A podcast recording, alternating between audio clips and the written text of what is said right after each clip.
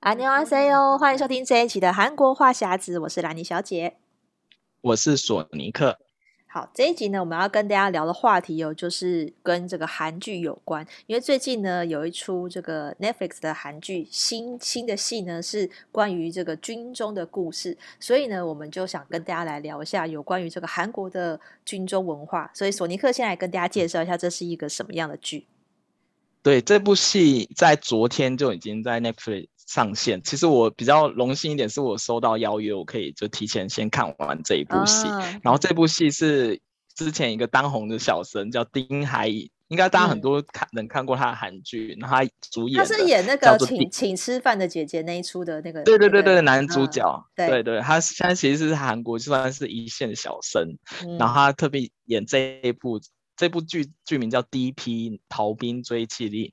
然后它其实是一个很敏感的话题，它主要是在讲呃军中霸凌的故事。哦，就我那时候听 Netflix 的人讲说，这部戏就是其他台都不敢播，就只有他们恩恩社敢敢制作播出这部戏。啊、对，对然后这部戏呢，丁海寅一开始演的就是他是刚入入伍的就最菜的二等兵，嗯、然后他们其实。一开始其实受尽也是受到很多欺负霸凌，嗯嗯，然后但是因为呃一些阴错阳差，就一些关系，他就进入到这个 DP 这一组。DP 就是他们其实所在的那个队是宪兵队，宪兵的话就是相当于军中的警察的这个单位，哦、嗯，对。然后他 DP 这一组呢，就是负责专门去抓那些逃兵的人。就是他可能在军队受不了，或者他就哪一天休假他就没回应，或者是他就是真的受不了，就当天他就爬那个铁窗，然后就跑走。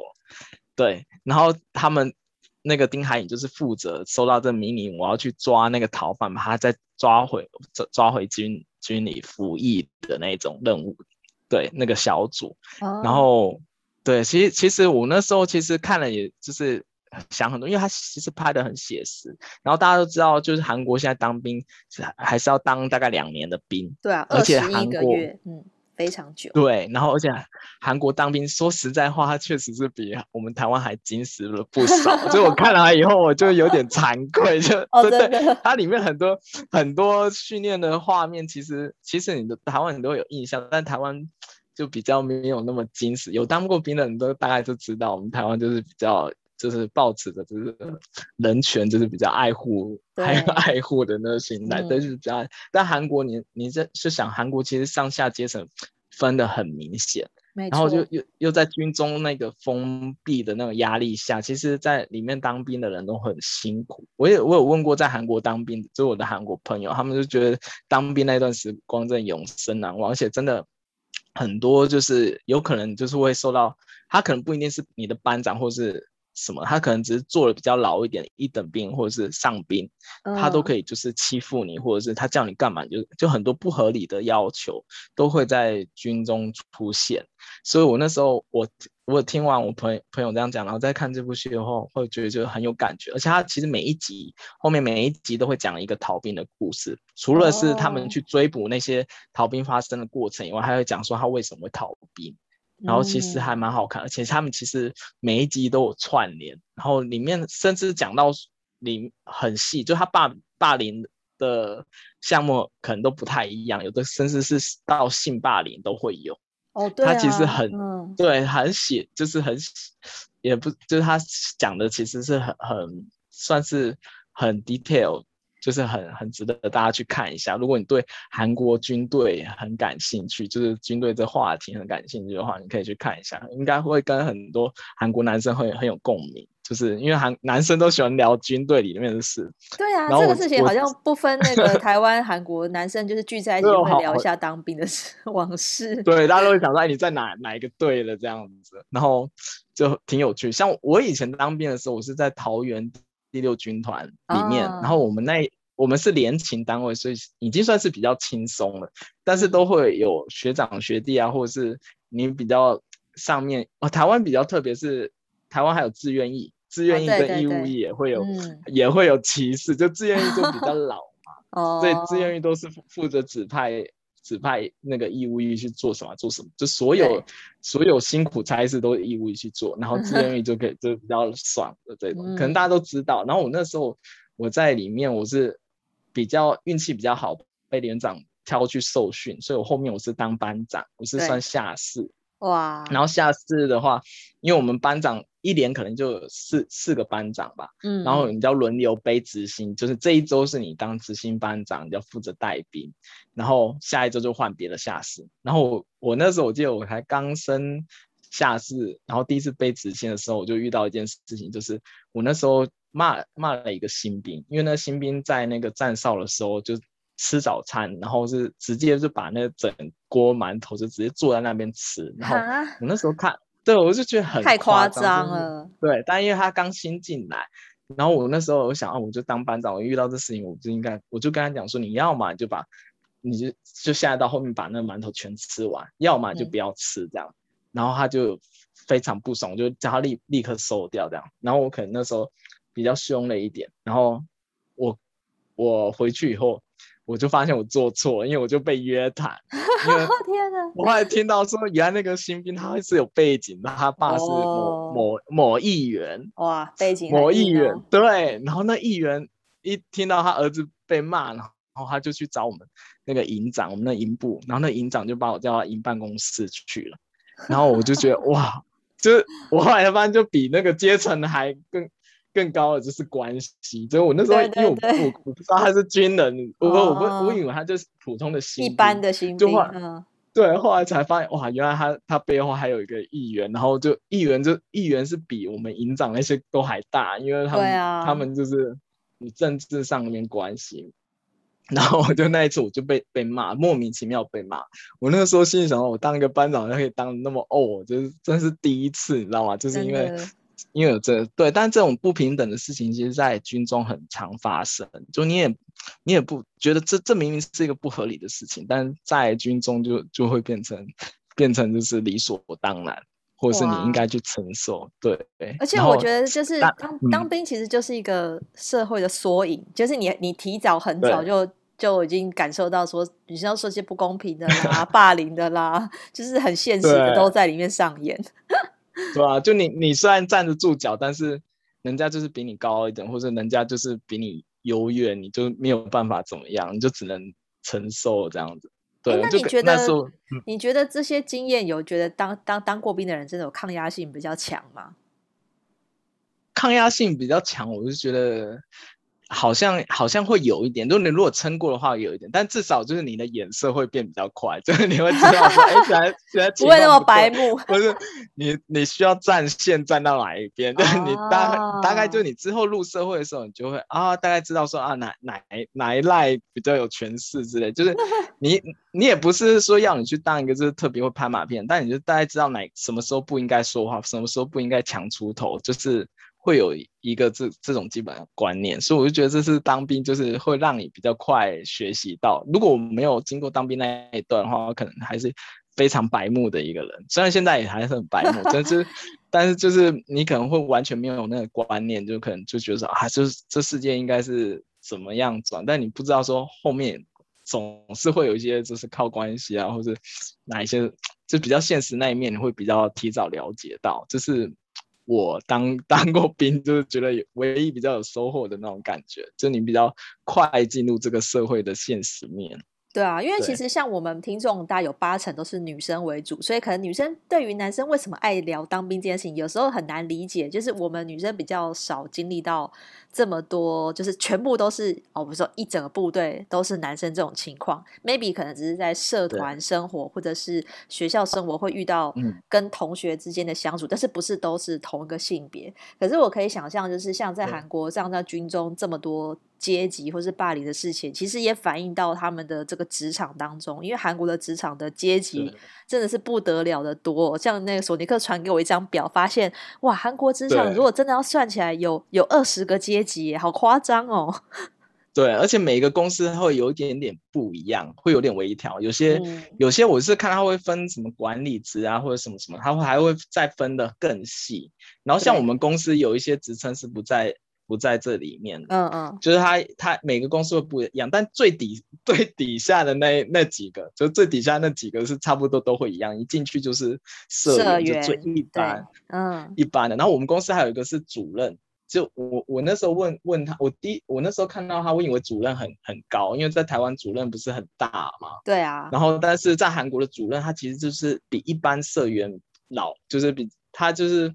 应该算是老社员吧，就是一一般员工比较资深一点的资深员工，他就会给他挂一个主任，就是大概两年以后，两年以后、啊、他就给他挂一个主任。嗯、然后但主任其实是比较低，主任在上面会有那个代理。就一般比较常是代理，对对对，韩剧里面也很常看到代理这个职称。对对对对，有些有些有有些公司他会跳过主任，就直接给你代理；有些人就可能就没有主任这个职称，他就直接两年就给你升代理。然后代理上面会有科科长，科长上面会有次长，次长上面会有我们我们公司会有市长，哦，就是市长，什么市市长，然后市长在上面会有部长，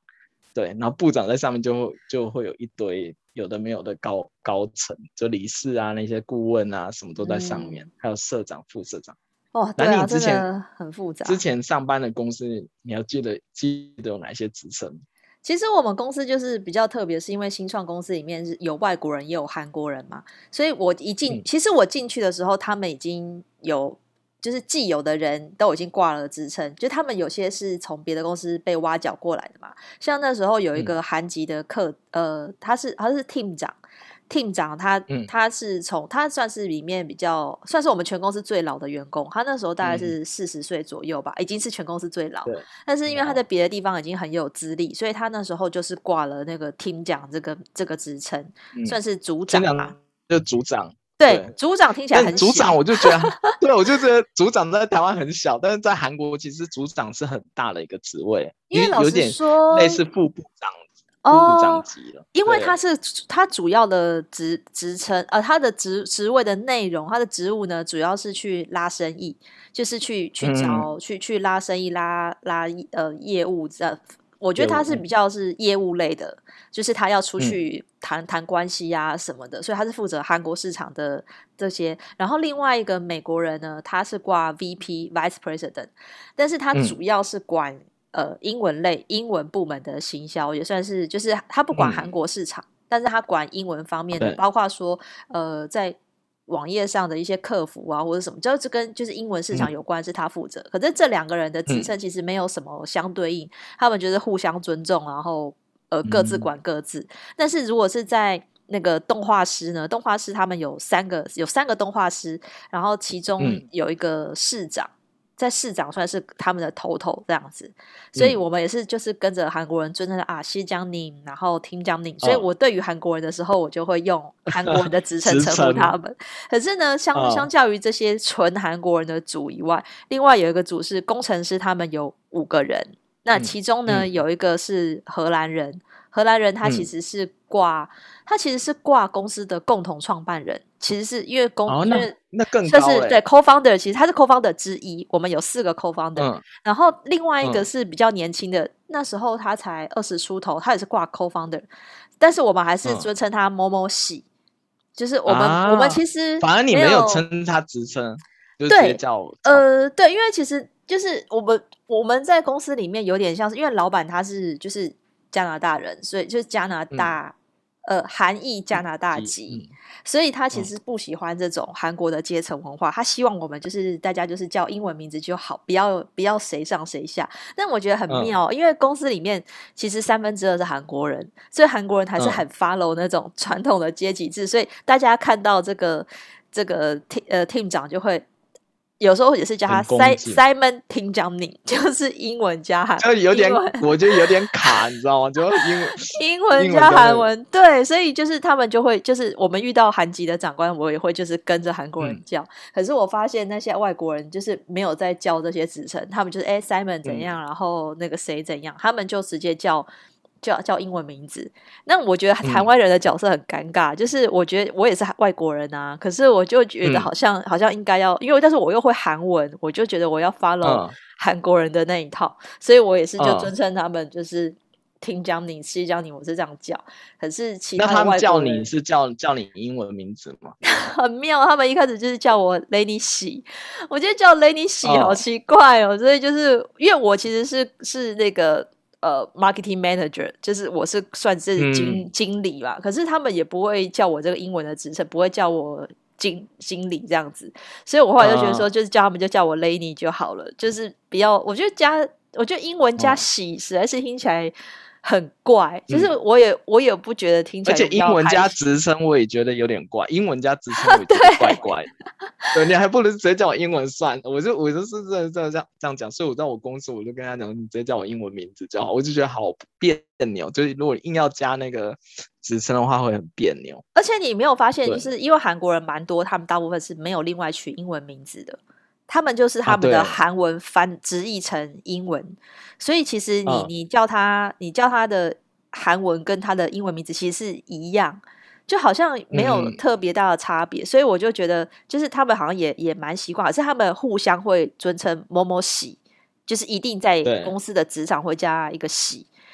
对，我觉得，我觉得这个跟台湾职场最大不同，就是因为台湾的职场虽然大家都会叫，就是姓后面的的名，就是直接叫两个字的的名，但是在职场上的话，有些你一看就是对你比较资深的人，你就会自动加一个哥，叉叉哥，叉叉姐。对，我觉得这是台湾职场的文化，是你好像你不好意思直呼他的名字，会觉得好像没大没小。就是我觉得台湾职场必须要。就是你不认识的，你最好就是还是叫叫他哥跟姐，好像比较礼貌。嗯。当然，也有人是不喜欢被叫老。就是我们也有一些主管是希望我们叫他名字就好，嗯、不要不要加哥跟姐。可是这就要看人。那真的就只叫名字吗？他还是叫名字，他有觉得不不开心。对，就对对，就是叫名字，或是有些人是昵称，啊，那挺好的。有些人有些绰号，哦，我觉得那那我觉得绰号还比较好办事，或是或是有些人，啊、或或是有些人他也喜欢被叫英文英文的名字，就是他反而他不是用他的中文。比如说，我们就有几个比较资深的摄影同事，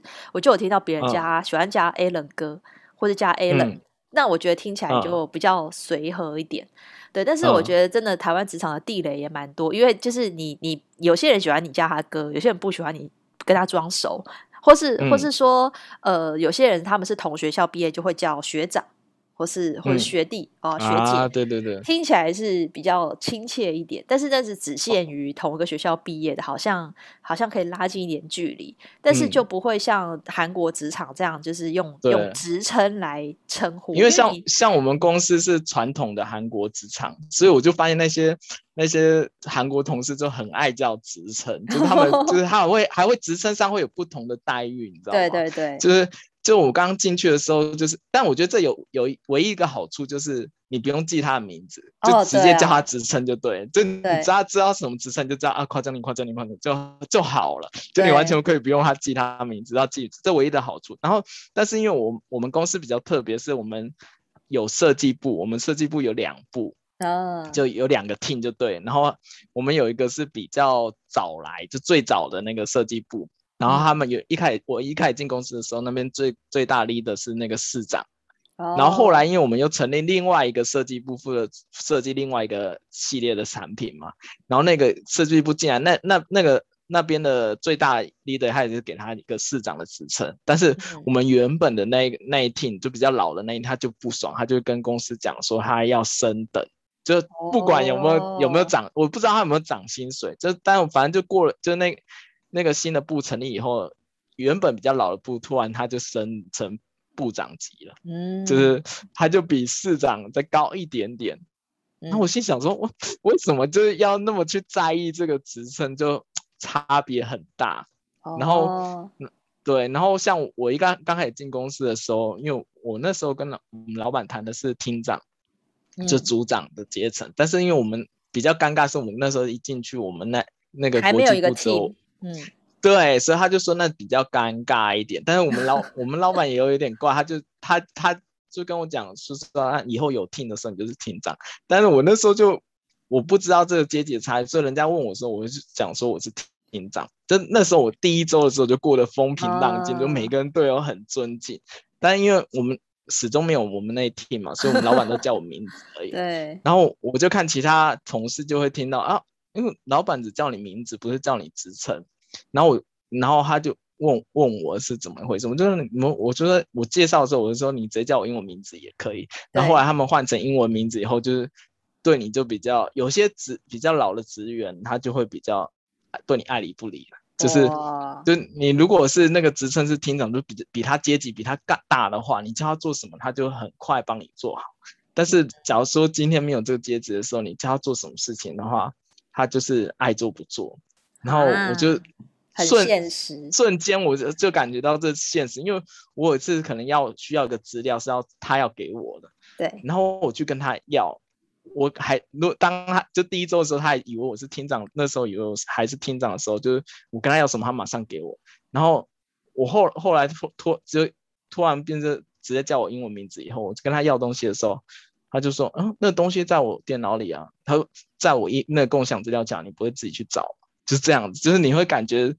就是差别很大，我哪知道它存在哪哪一个共享资料夹，哪一个文件夹里面，我不知道。但他就说，我就放在共享资料夹，你自己去找，是这样子，就是会有会有这种感觉。就后那时候，我就突然觉得说，啊，这个韩国的那个阶级真真的很差别很大，因为他们会真的会看看你的阶级，他会对照自己说，哦，假如说你是比他高一阶的话，他就是你叫他做什么，他就会把尽快帮你完成。嗯，然后对你的态度也会比较好，这是我亲身经历。对，对但是我觉得其实有，我觉得有这个职称就是有好有坏。就是坏的话，可能就像你说这个阶级，嗯、就是对方是看你是什么阶级，跟你怎么样做事，就是他的他的那个对应的方式就会不一样。但是我觉得有个好处是，如果你用那个职称来称呼，比较不用带一些个人情感，就是比较可以公事公办。我觉得这一点是好处，因为像在台湾，如果不叫职称的话，其实对方有时候不知道你是怎么职称，一律叫哥跟姐，嗯、有时候有时候又觉得好像有点太，对方不会尊重你，就是好像就是尤尤其是可能对方可能因为大家来进来公司时间不一样嘛，那有些人他虽然是没有挂一个职称，可是他在公司很久。那他可能就会油条，啊、比较油条，或者比较白老这样子，就是，但是你可能后来发现说，哎、欸，其实他根本不是一个长官，然后他也摆出一副官样，啊、也是有这种人。啊、我相信，我相信各个地方都有这种，就是、嗯、就是的倚老卖老。就是我要谈到说，韩国有个这个公德的文化，嗯、就是有些人很爱倚老卖老。对，而且韩国的那个前后辈的观念又非常的严重，真的。对，而且不止不止在职场，因为像我以前去去读韩国研究所的时候，我们同班的同学哦，他只是因为他比我年纪大大个几岁，他就觉得他是前辈，他是 他是前辈，他是大哥，然后他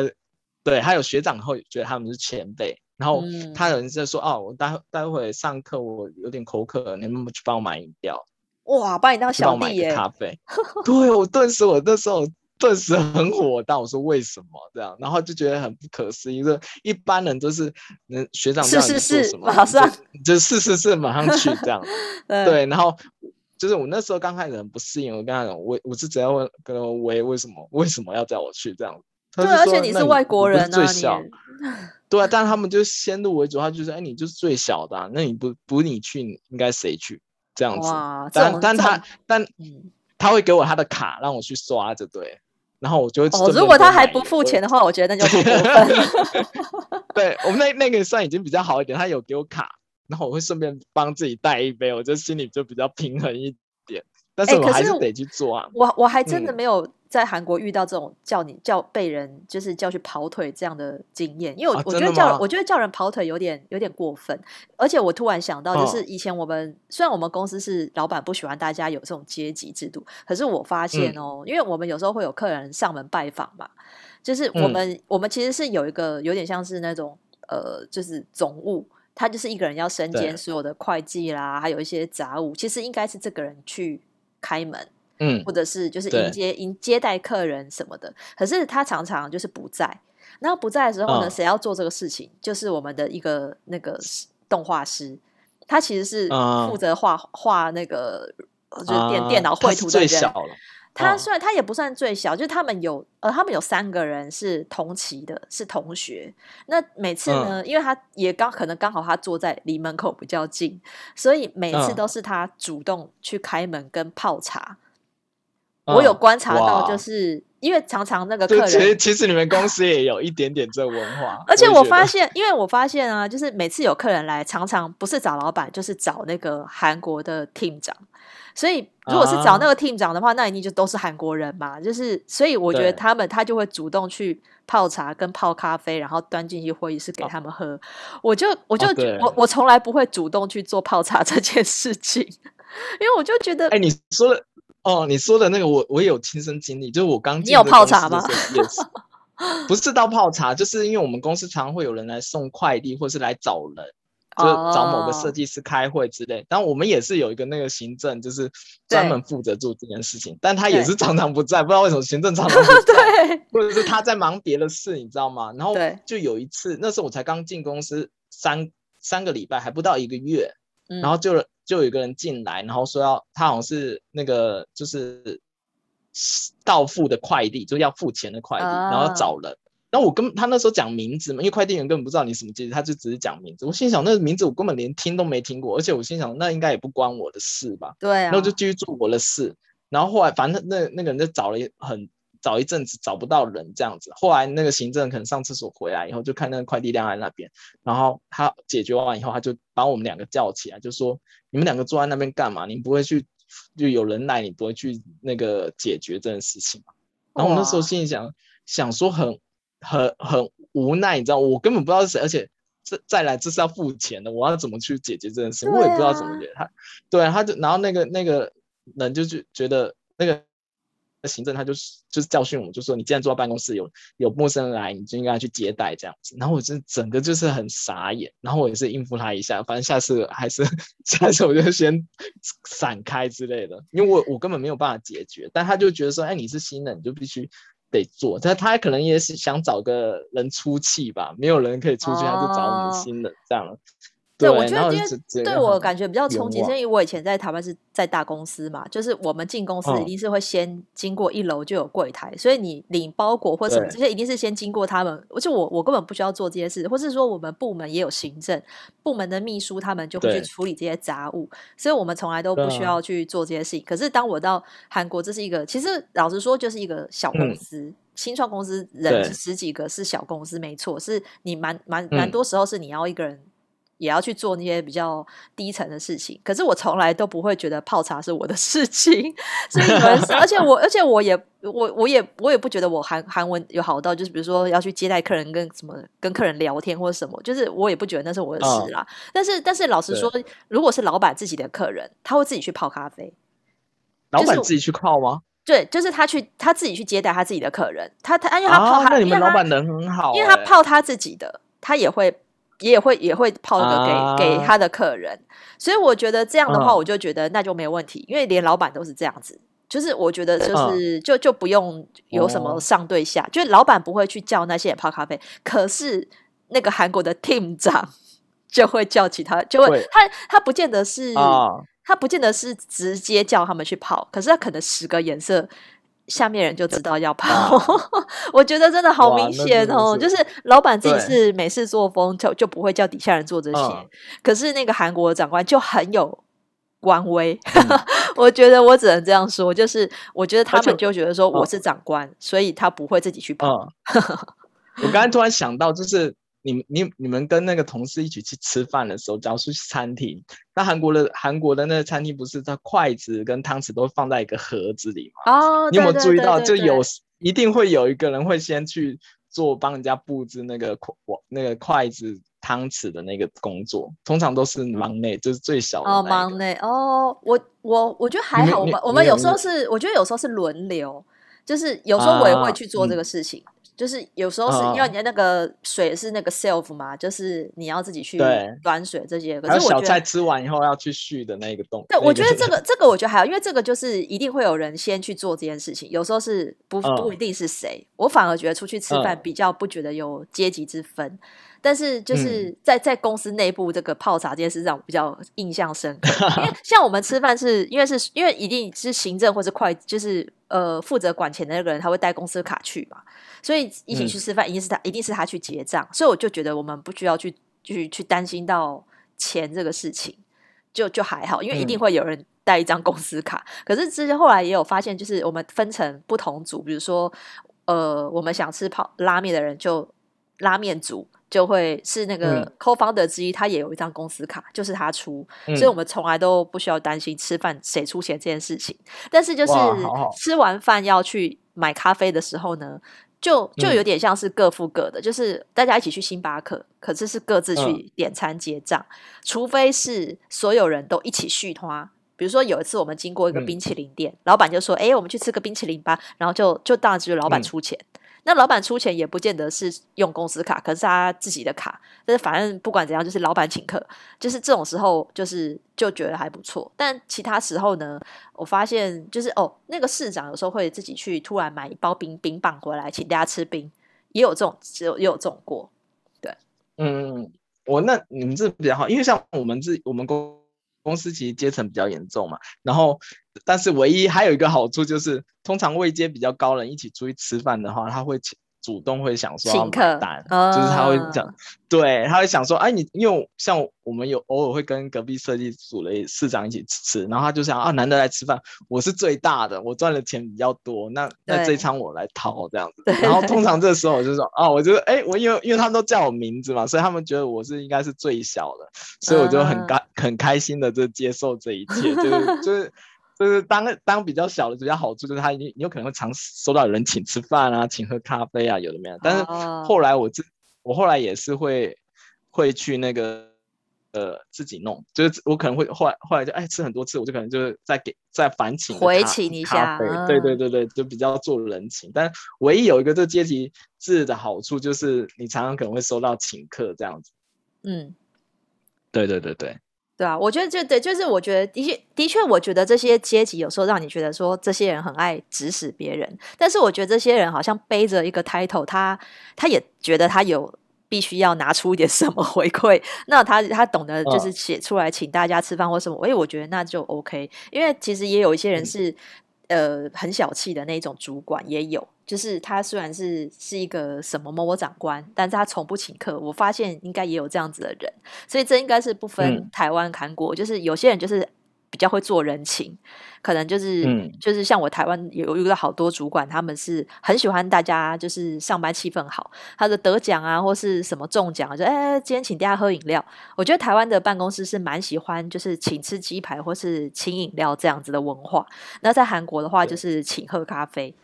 也也有可能是、嗯、也有可能是那个灰喜就就聚餐之后的的第呃第二团第三团可能就有。可能有些人有些人要来买单，就是我觉得这个、嗯、这个时候，我就觉得那个那个位阶是蛮重要的，因为他如果是挂到一个夸奖或是普奖，然后不拿钱出来，好像说不过去。对，有一种隐性的惯性，就是哦，你应该是最大的一个，就他们他们也会自己主动掏钱，对呀、啊，唯一有一个受贿的地方，对。对，那今天的节目呢，就跟大家聊一下这个韩国的军中文化，还有这个社会啊、生活的这些阶层。那就如果大家有兴趣的话呢，应该就可以在 Netflix 上面看到这一出戏了。那下一集之后呢，我们可能也会再跟大家多分享一下一些这个热门的韩剧，还有对应到那个韩国的生活的文化。那今天节目就到这边。如果喜欢我们的节目的话，欢迎订阅我们的韩国话匣子。那想要 follow 韩国的讯息的话，可以搜寻我的粉砖 Hello Lenny 兰妮小姐，还有索尼克的玩转韩国。那我们就到这边结束喽，下次再见，拜拜。嗯，拜拜。